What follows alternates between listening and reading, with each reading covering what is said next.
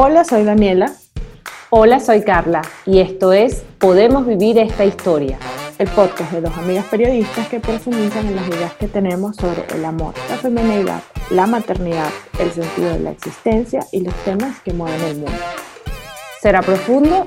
Sí. ¿Será superficial? También. Queremos que con nuestras historias ustedes también vivan las suyas. Acompáñanos a vivir la historia de pertenecer. Hola Carlita, ¿cómo estás? Hola Dani, ¿cómo te va? Te tengo una super noticia. Cuéntame. Somos populares otra vez. Los 80 reloaded. No. ¿Qué? ¿Cómo? Cuéntame. Que eh, en el top 10 de los nombres más populares para niñas el año pasado, según el Instituto Nacional de Estadística de España, Daniela y Carla estaban entre los top 10 de los más populares. No somos las más populares porque Martina se llevó el gran puesto, seguido de Sofía, pero Daniela y Carla han vuelto. ¿Qué te parece? Estamos haciendo un comeback. Yo sabía que era solo cuestión de tiempo. y ustedes se preguntarán, pero ¿estas van a hablar de nombres de bebés ahora? No, no vamos a hablar de nombres de bebés. Pero esto se esto enlaza perfecto con lo que vamos a hablar, porque nosotros vamos a hablar de pertenecer, de tener un lugar en el mundo, de sentir que uno es visto y reconocido. Y esto de que nuestros nombres sean populares otra vez, a mí me da mucha alegría. Porque tú sabes que yo quiero pertenecer, yo quiero pertenecer a todos lados. Sí, no, tú quieres siempre estar top. Bueno, la verdad es que eh, justo estábamos conversando hace un ratito, bueno, por qué queríamos hablar de esto y una de las razones es que, bueno, queda súper bien después del el capítulo de, de, hacer amigas, porque, bueno, hacer amigas y la importancia de hacer amigas tiene que ver con eso, ¿no? Con pertenecer a grupos, con conectar. Y de alguna forma, aunque no es una segunda parte, pues es algo que, que conecta mucho con el tema anterior.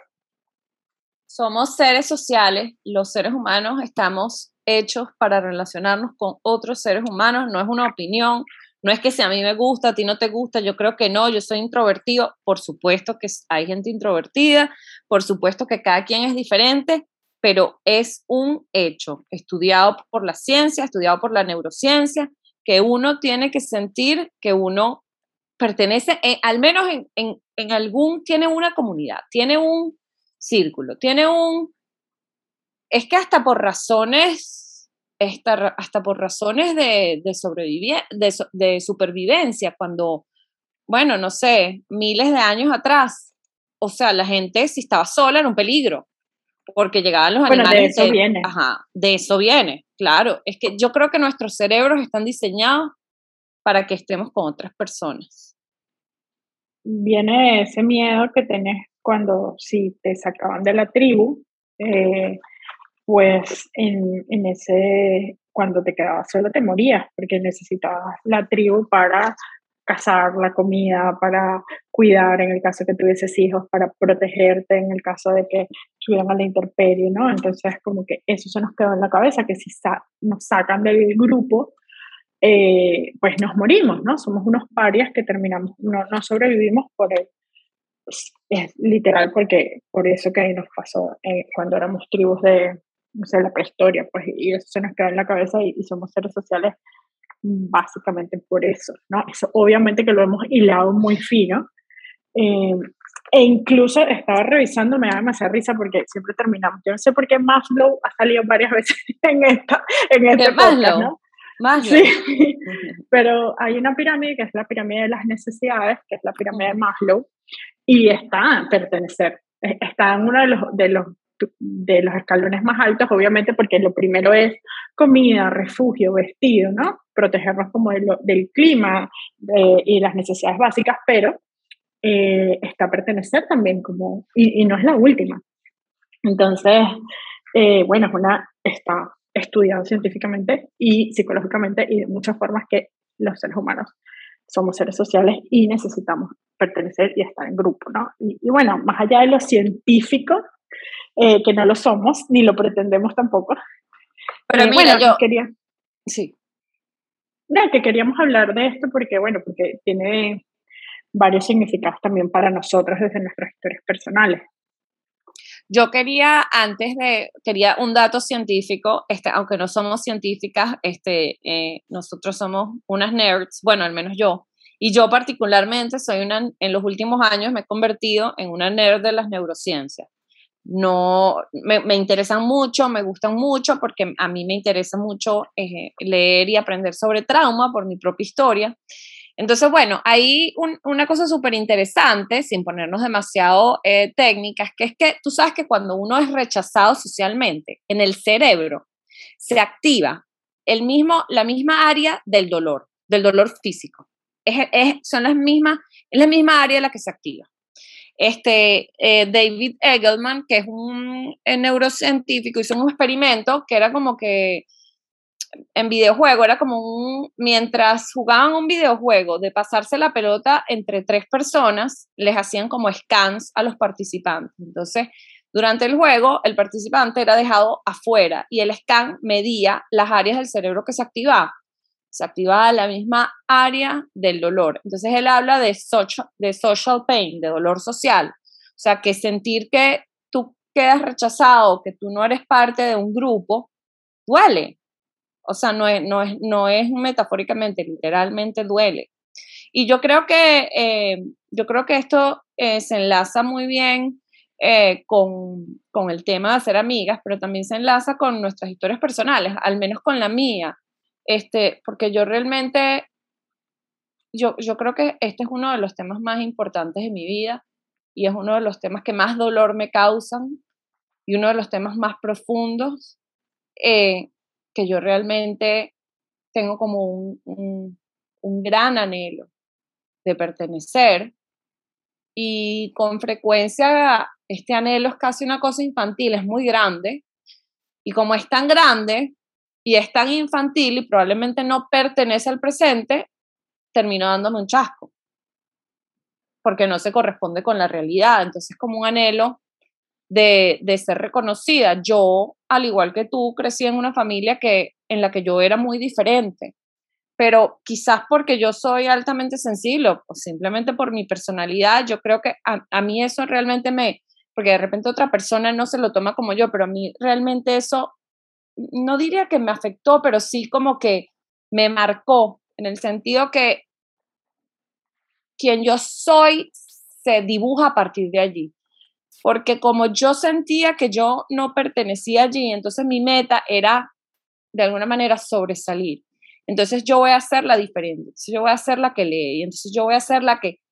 Y entonces en todas las relaciones de mi vida se da esta dinámica en la que yo quiero ser reconocida, pero a la vez quiero como sobresalir. Como que yo quiero eh, ser, como que yo quiero que me acepten, pero a la vez hay una como una rebeldía interna que creo que proviene de eso y creo que no te dejé hablar más nunca. Me encané. No. o sea, está, está buenísimo, está buenísimo, muy profundo todo lo que dices, ¿no? Yo solo me quedé pensando como en mi caso, ¿no? Que también, como de, las, como la gente, las personalidades y también creo que las familias, ¿no? Porque eh, en mi caso es muy parecido en el sentido en el que yo también soy muy distinta a mi familia, ¿no? Em, yo siempre lo cuento como un chiste y la verdad es que a mí me da risa, no lo veo como desde otro lugar, pero ya voy a explicar por qué no lo veo desde otro lugar.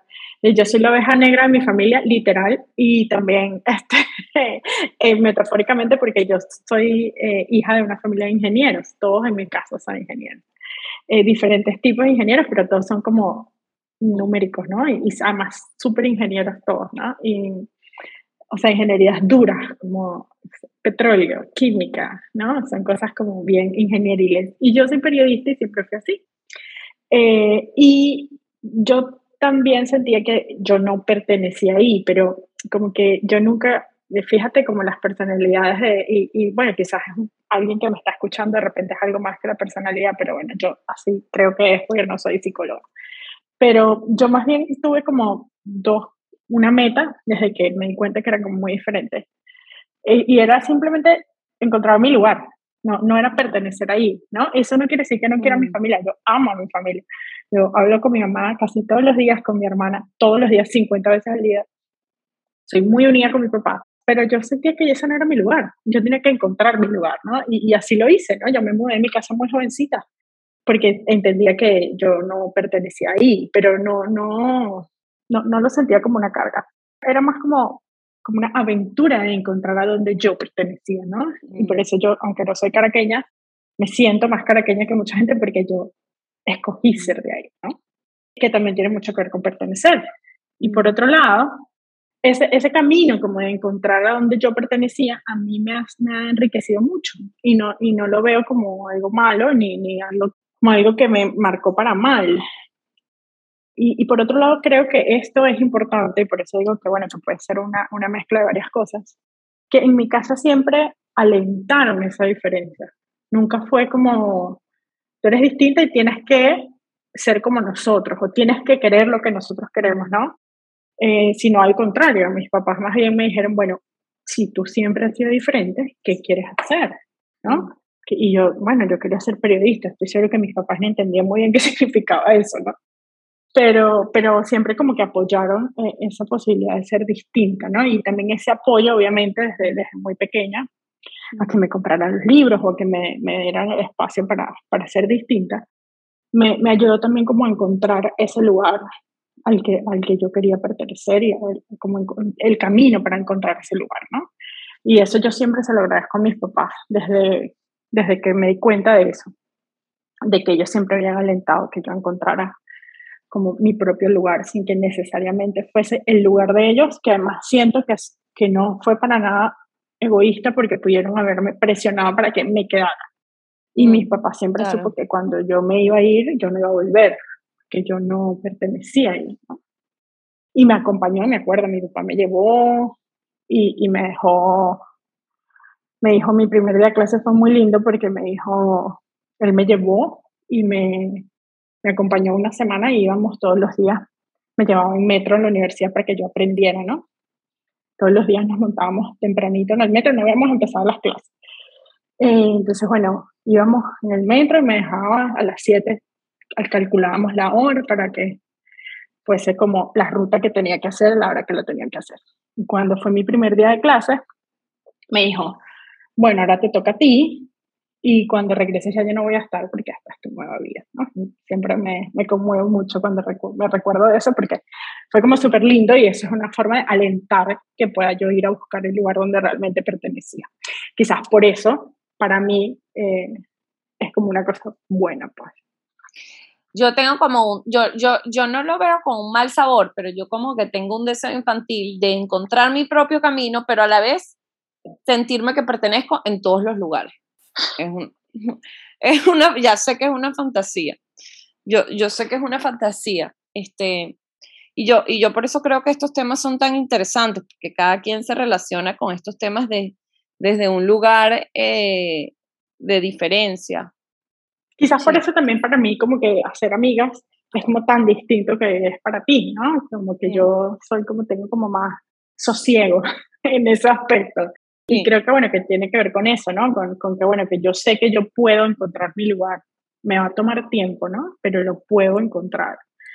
Eh, aunque te confieso que a mí una de las cosas que me ha, que te lo estaba contando, eh, que, me, que, como que me hizo mucho pensar en, en hacer este capítulo, es el tema como del desarraigo, ¿no? Em, hace poco estaba escuchando una entrevista y, hablaban como, bueno, de los países y como de, de dónde pertenecías y, y, alguien hablaba pues como de pertenecer a, un lugar y lo bonito que era pues estar en ese lugar al que pertenecías y yo me sentía como, wow, no, como que no estoy donde pertenezco. Y también porque yo como que escogí el lugar al que pertenecer, ¿no? Y, creo que lo puedo volver a escoger, pero no quiero porque yo pertenezco ya, ¿no?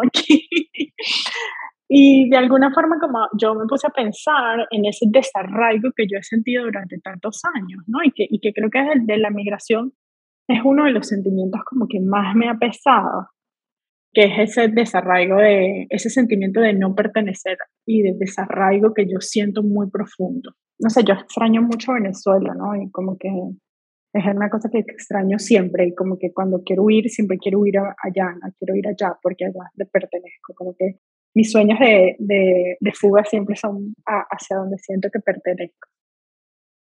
Bueno, yo, yo creo que yo, una de las razones por las que yo sufrí tanto en Perú, este, fue por eso, porque yo sentía que no, sentía más que en otros lugares que no pertenecía. ¿Tú sabes qué pasa? Que cuando nadie pertenece, de alguna manera todos pertenecen, pero cuando hay unos que pertenecen y tú no perteneces, duele terrible, al menos a mí. O sea, porque en Nueva York, por ejemplo, nadie pertenece, o sea, todo el mundo es de todos lados, no sé, los más millonarios supongo que serán los que pertenecen, pero de resto todo el mundo es igual, todo el mundo es de todos lados, todo el mundo está ahí tratando de ver cómo hace, ¿sabes? Y, y aquí en Panamá yo siento como que hay tantos extranjeros que también es mm, un poco igual, un poco lo mismo, como si nadie realmente perteneciera. Entonces, eso no me, no me, no me da tan duro. El hecho de yo ver que hay gente que sí pertenece y yo no, a mí me da en la madre, literalmente. O sea, es como que, bueno, pero hay unos que sí son queridos y son reconocidos y mira yo, yo no, mira. Tal cual como una niña. Y bueno, eso le pasa, eso le pasa mucho a los inmigrantes también, pero por ejemplo, yo que yo no, no tengo, no puedo hablar mucho porque me acabo de mudar para acá, pero como para San Francisco, que también es una ciudad tipo Nueva York. Pero es interesante y pienso también mucho en Caracas y es, bueno, como los inmigrantes, porque este tema del desarraigo y el sentimiento de pertenencia y, y, el hogar sentimental es algo que obviamente no lo estamos viviendo nosotros los venezolanos por primera vez, es una cosa que ha pasado a lo largo de la historia, ¿no? Pero piensen, por ejemplo, eh, en, en, el club ítalo o el club portugués o el club árabe, mm. en, mi caso, ¿no? Es, eso es, el, es hacer ese lugar el que perteneces en el lugar donde vives, ¿no? Y unirte con tu gente. O cómo se hacen las em, comunidades de migrantes en estas ciudades, como me imagino que en San Francisco pasa igual, pero en Nueva York está la comunidad. Sí, eh, dime. No, justo eso iba a contar que ah, hace poco, em, bueno, aquí hay, tiene como este tema en San Francisco, en, en California, pero en San Francisco, porque yo estoy viviendo aquí hay, hay, muchos latinos, mexicanos, eh, colombianos, hay, hay, muchos, ¿no? Y la verdad es que venezolanos no siento que hay tantos, pero porque nosotros somos una diáspora nueva, ¿no? Los mexicanos y los colombianos son diásporas desde hace mucho tiempo por diferentes razones. Y eh, hace poco fui a, era como el carnaval latino aquí, eh, fue muy, muy particular. y es en, una, en un barrio, que es el barrio latino de San Francisco, que se llama Mission, eh, ahí trancan toda la, es una de las calles principales de San Francisco, más grandes de San Francisco, y la trancan toda la calle y hacen literal un carnaval donde eh, cada comunidad brasilera, eh, peruana, boliviana, mm. mexicana, colombiana, tiene como una carroza literal y van tocando su música y bailando y, con trajes típicos y era, yo por casualidad, como que me enteré que existía, porque tampoco es que tengo tanto tiempo como para saber. Y la gente, en verdad, todo el mundo que estaba ahí, estaba en, como en su lugar, ¿no? Y yo también de alguna forma me sentía como, ah, mira, este, en este momento, este sitio se parece a lo que soy yo, ¿no? Y, y bueno, aquí esto es súper común, aquí en, en San Francisco, pues como esas grandes grupos que hacen cosas y actividades eh, de, de, sus países, pues, ¿no? Y, eso es, es, como te decía, igual que en Venezuela. Yo soy eh, nieta de un inmigrante libanés que nunca aprendió a hablar demasiado bien español, por ejemplo. Y yo frecuentaba muchísimo el club árabe por, porque, bueno, porque ahí estaba la gente que, que, bueno, que una parte de mi familia era importante, ¿no? Y también nos enseñaban a cocinar comida árabe para, para aprender las tradiciones y, y, tengo como mucha influencia de, de esa migración de, de, mi familia libanesa por esa razón. ¿no? Y supongo que si uno tiene una familia bicultural, te casas con un americano en este caso, le vas a enseñar a tu hija a hacer arepas porque, bueno, eso es lo que tú comes, ¿no? Mm. Y yo creo que tiene que ver, todo esto que tú dices tiene que ver con estas comunidades, tienen que ver con sentirse a salvo, como encontrar ese lugar donde tú te sientes a salvo. Eh, pertenecer y sentirse amado están en el centro de la experiencia humana. Dice eh, un autor que, que yo le leí un libro que se llama ¿Qué te pasó a ti? What happened to you sobre trauma, ¿no? Él habla de, de esto que decíamos, de que como especies sociales estamos diseñados para estar en comunidad. Y el cerebro está constantemente escaneando el, el, ambiente por señales que te digan si tú perteneces o no perteneces. Y cuando tú recibes la señal, que son, que son unas señales subconscientes de que tú perteneces, eh, la, la respuesta del sistema de estrés se calma, diciéndote que tú estás a salvo. Y entonces tú te sientes regulada emocionalmente. Pero cuando tú recibes señales de que tú no perteneces, es como si tú estuvieses en fight or flight. O sea, tu, tu respuesta de, tu sistema de respuesta al estrés se activa. Me, me parece súper interesante engancharlo con, con, una cosa que, que habla Brené Brown sobre por qué las mujeres luchamos tanto como con, con la vergüenza corporal, ¿no? ¿Por qué nos duele tanto no encajar en el canon de belleza, ¿no? Y ella lo explica en su libro sobre la vergüenza. Y dice que eso eh, pasa por dos razones, ¿no? Porque lo, yo lo he dicho varias veces en este podcast, pero eh, según ese libro de Brené Brown, que es un libro de mujeres sobre la vergüenza, es su primer libro, no es tan famoso porque, bueno, es como muy específico, pero uno es, a mí es el libro de ella que más me gusta, también porque a mí me gusta mucho eh, entender el tema de las mujeres. Ella explica en ese libro que el, número, el, el factor número uno de vergüenza en las mujeres es el cuerpo. Y te explica por qué pasa eso. Entonces, hay dos grandes razones y las dos grandes razones tienen que ver con pertenecer y con lo que estás diciendo de, eh, bueno, a ver, eh, no, no me siento que pertenezco, necesito hacer algo y en este caso es arreglar mi cuerpo o arreglar la manera como me veo, ¿no? Entonces, esos dos grandes factores de los que ella habla son el factor de eh, la familia, los amigos y la pareja y el factor de la sociedad. Ella explica que cuando crecemos en familias donde los cánones de belleza inalcanzables son altamente valorados o nos juntamos con amigos o tenemos una pareja que tienen como expectativas muy estrictas sobre el cuerpo, nos imponemos a nosotras mismas ese objetivo inalcanzable, básicamente para que esos grupos nos acepten y nos quieran. Mm. Y hacemos todo lo que sea para encontrar la forma de encajar y de agradar a nuestra familia que quiere que seamos flacas o a nuestros amigos que son todos eh, físicamente parecidos, ¿no? Y cuando no podemos cumplir esas expectativas, porque para muchos de nosotras esa expectativa del canon de belleza es inalcanzable, lo que caemos en una espiral de vergüenza que trae muchísima soledad. Y la otra razón, que es la razón social, obviamente que estamos expuestos demasiado a el valor social que, que se le atribuye a la delgadez. Mm. Constantemente expuesto a imágenes de antes de televisión y revistas, a las redes sociales.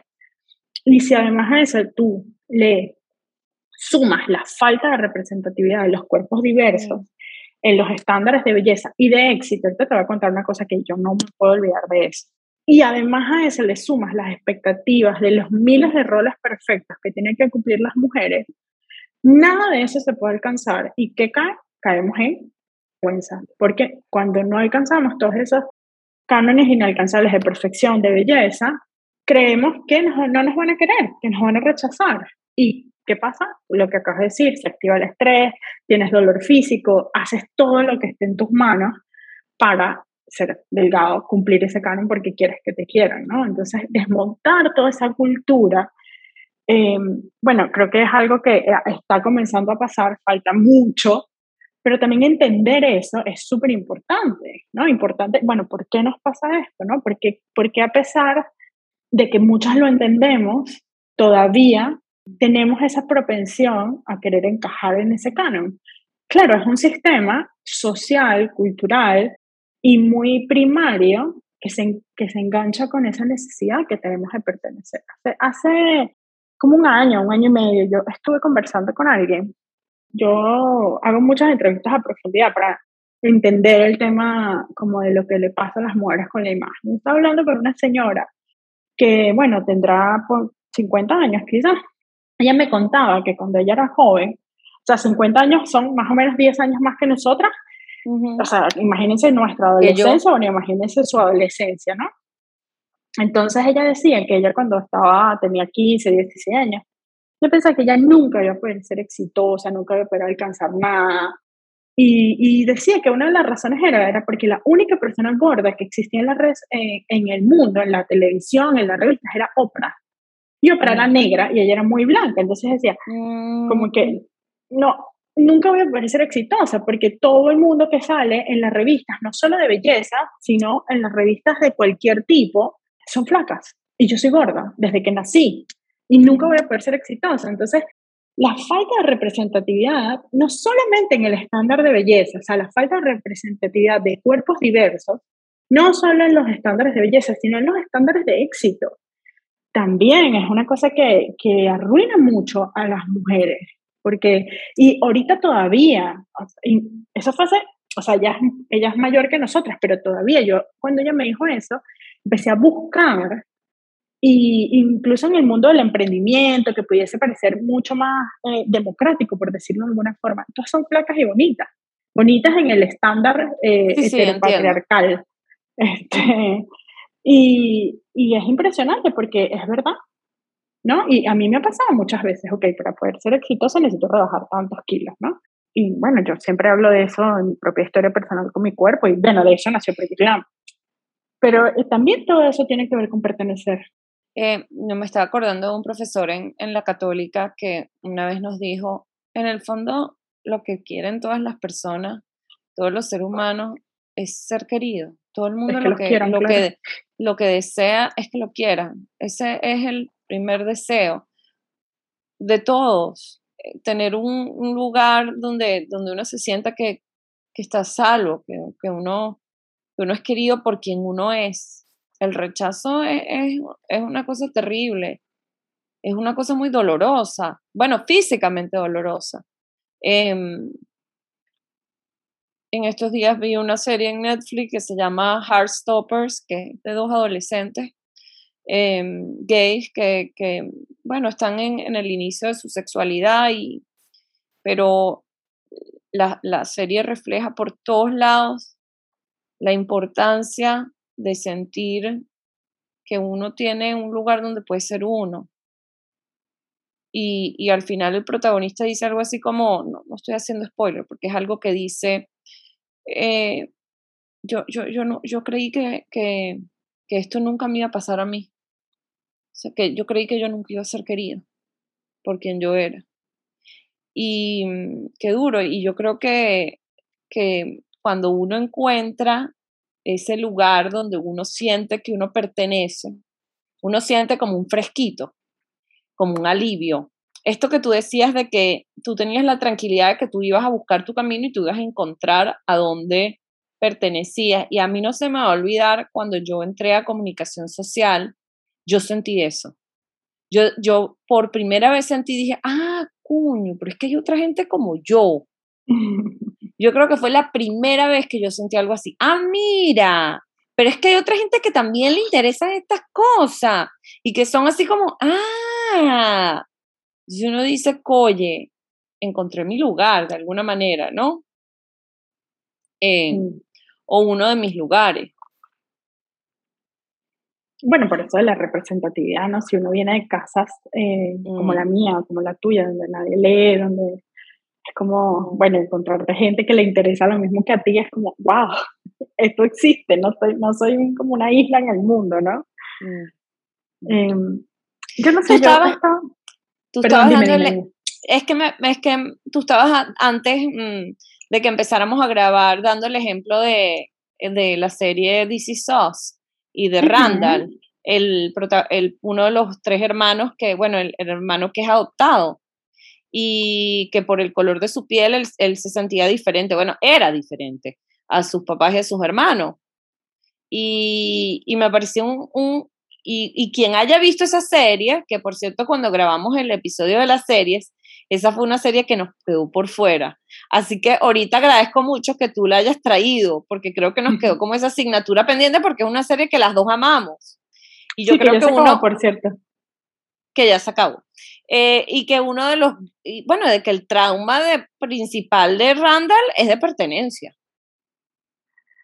esta escena en particular que yo estaba, que te estaba contando antes de comenzar, es una escena que a mí me impactó mucho porque yo, claro, como no soy, yo en particular no, no estoy cerca de, como de, ese, de esos temas, eh, él, él, obviamente que toda la serie, toda su historia sobre pertenecer y encontrar a, de dónde viene, pero esa, esa escena es una escena donde él está en un grupo de apoyo de, ni, de niños adoptados, o sea, ya no son niños, son adultos, adultos eh, adoptados, eh, que fueron adoptados por familias blancas, ¿no? Entonces habían no solamente eh, negros, sino también habían asiáticos y, gente como que no se parecía a sus papás adoptivos físicamente. Entonces hablaban en ese, en, ese grupo de apoyo como del trauma que eso significaba, bueno, de, crecer, sobre todo cuando están muy pequeños y no entienden, eh, porque no son parecidos a, a, su, familia, ¿no? A, su papá y a su mamá y a sus hermanos en el caso como de Randall en la serie, ¿no? Y yo dije, no, es verdad, esto, esto es súper súper complicado. ¿Y cuál era el libro que me estabas diciendo al inicio que también era sobre este tema? Que por casualidad, que el libro lo empecé a leer después que te hablé de que hiciéramos este episodio. Estoy leyendo un libro que se llama Prohibido Nacer, que es de Trevor Noah, que es un sudafricano que es famoso, yo no lo sabía cuando comencé a leer el libro, o sea, es un estando pero famoso, además tiene un programa como un night show yo no lo sabía, me lo dijo Miguel después de que me dijo, ¿qué estás leyendo? Y le conté y me dijo, ah, pero él es famoso. Yo, ¿en serio? Eh, bueno, resulta que el libro se llama Prohibido Nacer. Él nació seis años antes de que terminara el apartheid. Él es, él es sudafricano. Y su mamá es negra y su papá es suizo, por cierto. Y él es mestizo, lo que llamaban en el apartheid gente de color. Habían negros, blancos y gente de color. Él es gente de color. Y cuando él nació, eh, estaba prohibido que las personas como él nacieran. De hecho, a, las personas como él o se los, los, tenían que tener escondidos o se los llevaba el gobierno y los metían como en un orfanato, ¿no? Porque estaba prohibido las relaciones interraciales. Entonces, todo el libro habla, pues, de este tema, del tema de pertenecer, ¿no? Porque él, aunque criado como un negro, porque lo crió su mamá, con sus primos negros, su abuela negra, toda su familia negra, él no lucía así, y él no se dio cuenta de eso hasta que llegó a la secundaria, cuando no sabían dónde meterlo, si con los blancos o con los negros. Porque aunque se había acabado el apartheid, pues desmontar una sociedad montada sobre, durante mucho tiempo sobre eso no es tan fácil. Entonces muchas de las cosas que pasaban en el apartheid seguían pasando incluso cuando ya no estaban prohibidas. Y él contaba que, que bueno, que cuando él, lo metieron más con los blancos, porque tenía como más o sea, como tenía, era más blanco que negro. Y él se quiso pasar al salón de los negros, porque él decía, esta gente es my people, ¿no? Esta es mi gente, esta gente habla como yo, esta gente come lo que como yo, esta gente canta las canciones que canto yo, ¿no? Porque había, él había sido socializado como, en una familia negra. Y la, y la maestra le dice, la directora de la escuela le dice, no lo hagas porque vas a salir perjudicado en tu futuro tienes que estudiar con los blancos. Le dijo, no, no me interesa, quiero estudiar con mi gente, ¿no? Y, es, muy impresionante porque también, bueno, además de como este tema de las raíces tan importantes, de bueno, imagínate lo que significa para un niño no verse representado en ningún bando. No he terminado el libro, pues no sé cómo termina, entonces no esto, puedo decir más Esto es lo que me encanta, esto es lo que me encanta de este tema, que este tema de pertenecer, sé, es como eh, hay una intersección con un montón de temas porque se enlaza con el tema de migración, se enlaza con el tema de racismo, se enlaza con el tema de discriminación, por la razón que sea, por sexualidad, por género, o sea, se enlaza como con el bullying. ¿Qué rechazo más grande que el bullying? O sea, se enlaza como con tantas cosas que todas tienen esta misma y no hemos hablado de religión, no hemos hablado de religión. Y no hemos hablado de religión porque, bueno, tú sabes que para mí no existe. No, este pero yo, yo lo decía más bien, y a ver, yo, yo soy súper religiosa, pero por ejemplo, mm. hace poco estaba viendo un caso horrible, bueno, muchos casos horribles, eh, a mí me, me, me, interesa full el tema y como que veo muchos documentales o cuando, y hay muchas cosas malas como de iglesias o sextas que han abusado de mucha gente, incluso hasta maestros yogis y todas estas cosas, porque esto no es nada más de los católicos o de los... No, esto es de los mormones, de los católicos, de los yogis, de todo el mundo, sí, que con el tema de pertenecer, de que la gente necesita pertenecer, bueno, se dejan someter a un montón de abusos mm. Por, la dominación, ¿no? Y eso todo tiene que ver con pertenecer. Y, hace poco estaba leyendo, eh, leyendo o escuchando, no recuerdo, eh, esta historia de, la, creo que se llama la Iglesia de la Luz o algo así, eh, y que una de las razones por las que no denunciaban al supuesto eh, Mesías de todas las cosas que hacían era porque vivían en, en estas comunidades que eran como súper cerradas y si tú lo denunciabas, te sacaban de la comunidad y te quedabas solo. Y la gente decía, es que yo no puedo quedarme solo porque pierdo mi trabajo, pierdo, y no denunciaban las cosas que sabían que estaban pasando para no quedarse solos, ¿no? Y, y yo no lo juzgo, ojo, porque imagínate, si tú no trabajas, no comes, si, tú, si la gente no te habla, o sea, es como obvio, es la necesidad de pertenecer. Y en las, y en las relaciones de abuso doméstico también está eso mismo. También de violencia doméstica, o sea, esta cosa de, bueno, de ser querido, ¿no? Em, eh, para mí es raro porque yo, como que yo, sabes que por este deseo que yo tengo de pertenecer, yo diría que, uno diría que yo podría ser susceptible a caer en este tipo de cosas. Y fíjate que no, yo soy la persona más antisecta que existe. ¿Por qué? Porque yo tengo el deseo de pertenecer, pero yo no quiero cambiar ni un ápice de mí porque yo quiero pertenecer, pero como yo soy, ¿entiendes? O sea, es como un deseo de pertenencia y una rebeldía al mismo tiempo. Es muy difícil convivir con las dos cosas. No, bueno, me lo vas a decir a mí. bueno, te lo voy a decir a ti, las dos hemos tenido que convivir con, con eso. Pero de alguna manera, claro, de alguna manera, cuando yo estoy contigo, yo siento y cuando hago este podcast y cuando yo hablo contigo, yo siento que pertenezco, o sea, yo siento que tú eres mi familia. O sea, evidentemente. Evidentemente. Lo que pasa es que como yo soy tan needy, como yo soy tan necesitada, yo quiero tener eso como eres tan tóxica. Yo soy tan tóxica, ya lo determinamos en el episodio anterior, que yo soy la amiga tóxica. La amiga tóxica que todos quieren tener, pero nadie debería tener, en verdad. Pero todos deberían tener, pero nadie quiere. Bueno, tú me entiendes. El caso es que como ah. yo soy tan needy, yo quisiera que esta cosa de pertenecer, es como que no me basta pertenecer en un lugar. Es, es una cosa medio tóxica. Sí, no me manden a terapia. No me manden a terapia porque, bueno, ya saben, quienes me conocen saben que yo tengo toda la vida en terapia. Esa más terapia que la que he hecho yo creo que difícilmente puede hacer alguien. Este, yo estoy muy consciente de todo esto. Pero es que el problema, o sea, yo lo que siento es que el problema no es que tú quieres pertenecer, es que quieres pertenecer mucho a todo. O sea, no un poquito acá, es como todo, es como, es como, sí, como todo, o sea, todo. Quiero pertenecer aquí mucho, aquí mucho también. Y, eh, hay una... Como, hay una ansiedad muy grande. Como no, bueno, es que yo tengo un tema de voracidad, ese es mi tema. Yo lo quiero todo para mí. Eso, coño, si nos ponemos en verdad, y no siquiera sé si debería estar diciendo esto aquí, pero bueno, porque es muy personal, este, eso habla de un gran vacío, ¿no? Porque imagínate, yo quiero todo, ¿no? Mira, Carla, yo te voy a este decir algo, va a sonar muy, muy cursi, pero capaz hasta me pongo a llorar. Ya, ya estoy llorando menos, como, ya estoy como centrándome, pero, pero mira, yo te voy a decir algo. Tú sabes que em, yo pasé, bueno, yo pasé siete años en Suiza, ¿no? Todo el mundo lo sabe. Pero yo estaba muy sola, muy, muy sola. Y yo sufrí mucho, mucho, mucho. Yo en verdad me sentí muy sola y, y me, me, hizo sufrir mucho. Y yo en Suiza, yo, te va a sonar cursi, pero te lo juro que te lo digo de corazón. Yo en Suiza aprendí a la mala, ¿no? Y con mucho dolor pero es un aprendizaje en el que estoy súper orgullosa. De que al lugar en que yo realmente pertenezco es a mí mismo.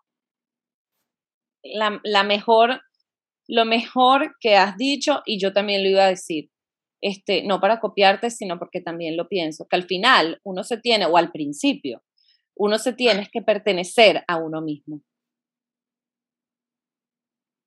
Y, y es así, yo cuando sentí eso, o sea, cuando realmente lo sentí, eh, es la paz. La paz es una cosa que no te puedo explicar. Y, y eso no quiere decir, ojo, que yo no, que no quiera tener amigos o que no quiera pertenecer a grupos o que me quiera pasar la vida sola. No, para nada, para nada. No es esa la conclusión.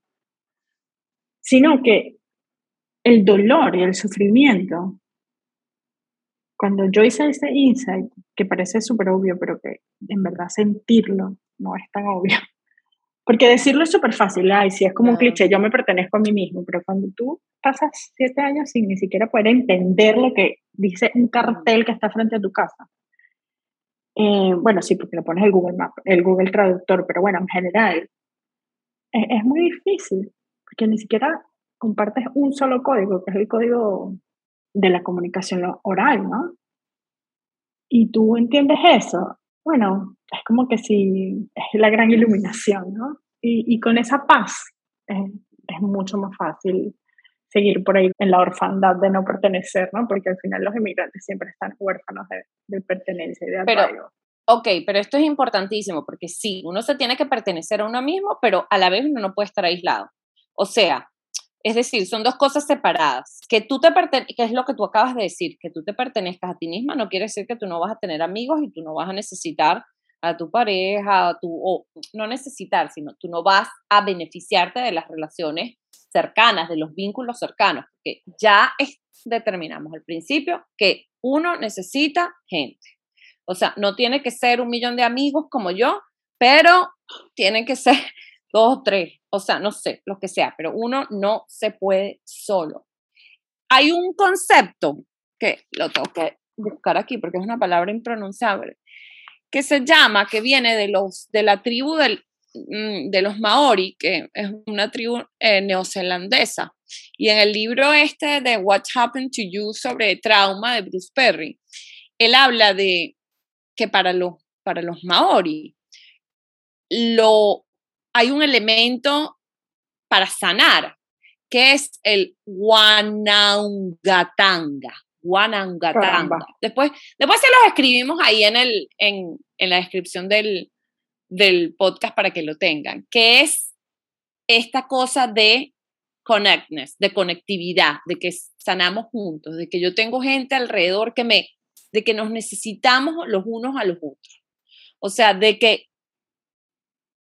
de que sanar no es nada más un acto individual, también es un acto colectivo.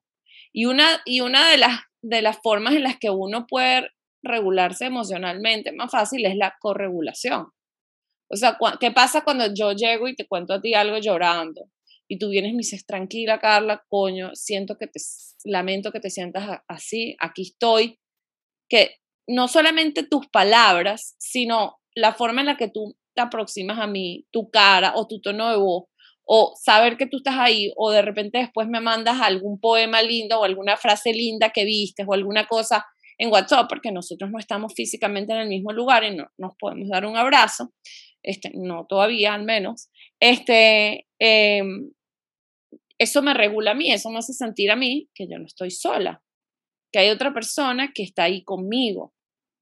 Y yo creo que en la manera, bueno, y esto ya lo hemos eh, tratado en, creo que multi-episodios, en todos los episodios, en la manera en la que uno pueda estar en el sufrimiento del otro o uno pueda acompañar el dolor del otro, esa sensación de soledad y de vergüenza de que hay algo mal conmigo disminuye. Claro, y em, cuando estás hablando, pensaba que, le, o sea, pensaba en esto, que le vamos a dedicar un, un, episodio completo, nos estamos preparando para este, pero pensaba en ese componente de la autocompasión que es la humanidad compartida. La humanidad compartida es, eso, es sentir que tú no estás aislado, que estás, que compartes cosas con la humanidad, lo bueno, lo malo. Esto de, ay, yo creí que solo me pasaba a mí. Exactamente. Eso es humanidad compartida. No te claro, que es que jamás es el libro de Brené Brown, que se llama así, el libro de la vergüenza de Brené Brown se llama así. Porque, bueno, porque la vergüenza, el sentimiento de vergüenza viene de sentirnos aislados y solos en un montón de situaciones, ¿no? Eh, entonces, bueno, yo creo que, que sí, que es súper importante entender que, bueno, que igual la soledad es el de los sentimientos más devastadores que hay.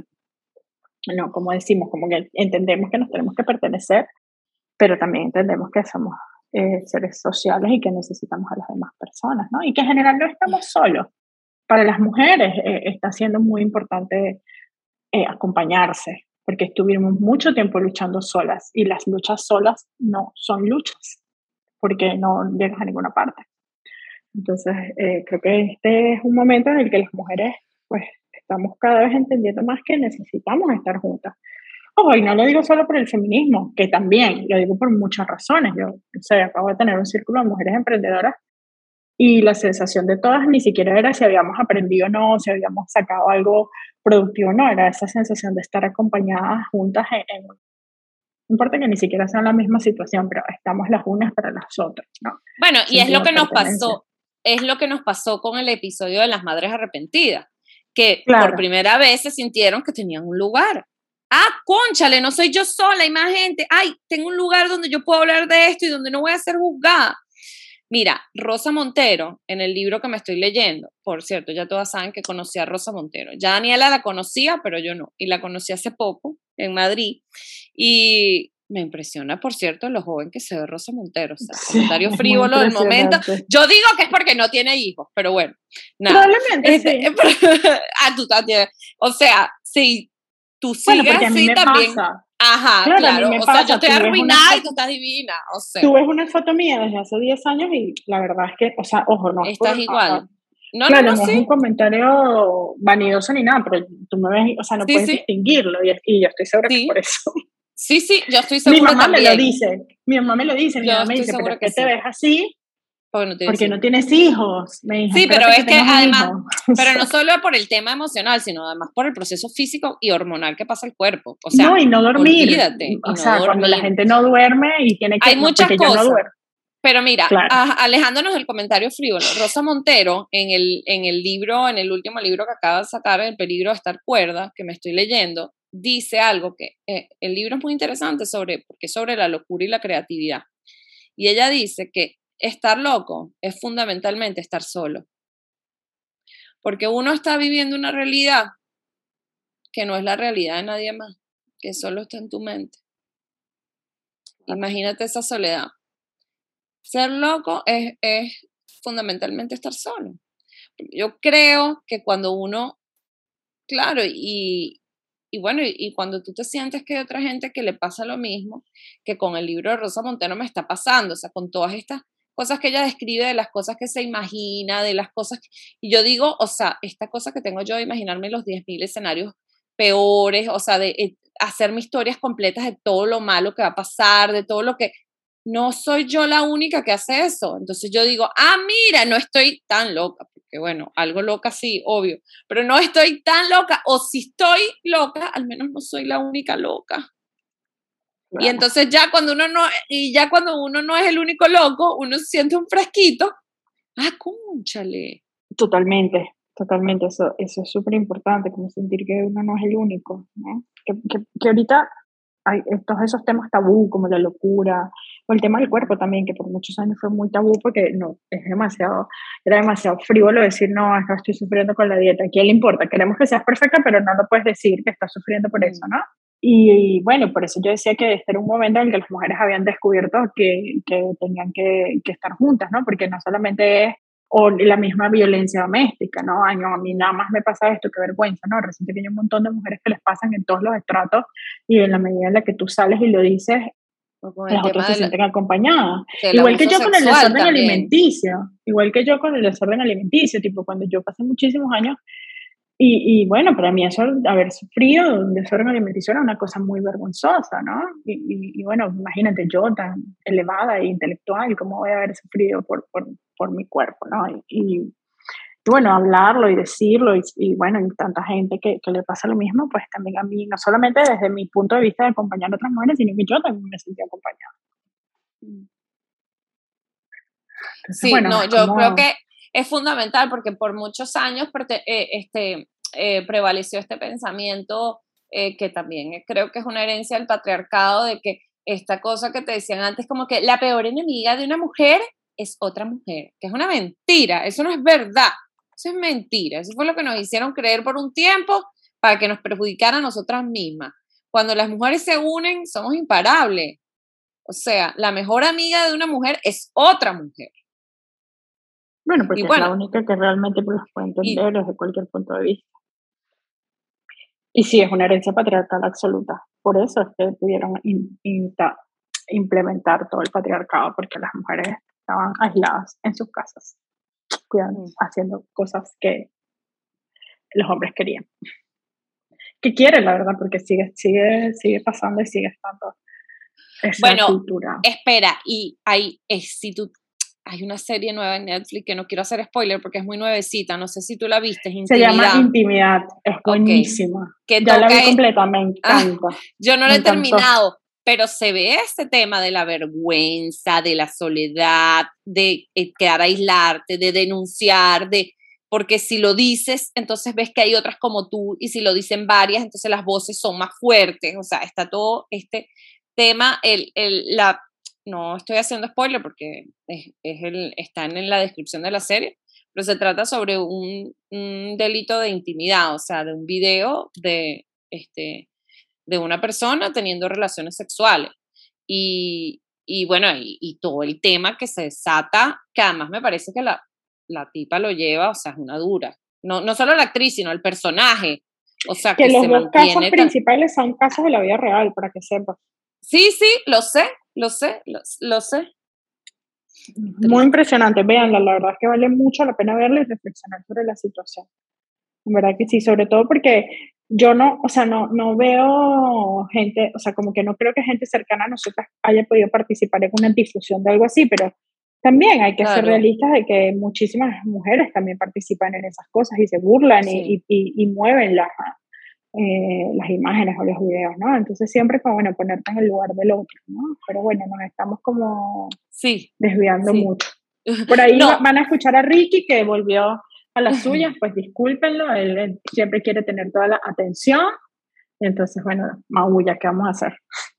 No, pero si nos estábamos desviando, pero todo tiene que ver con el mismo tema de la unión, de la comunidad, de sentirme a salvo y de sentirme eh, vista, reconocida, comprendida, amada. O sea, todo tiene que ver con acompañada con la pertenencia. Con pertenecer. Así que bueno, yo creo que entender que, bueno, que pertenecer es importante, pero que más importante es saber que te perteneces a ti mismo. Las dos cosas. Te quiero, Dani. te quiero. Si te gustó este podcast, compártelo, coméntanos y suscríbete, y así podrás ver cómo termina esta historia.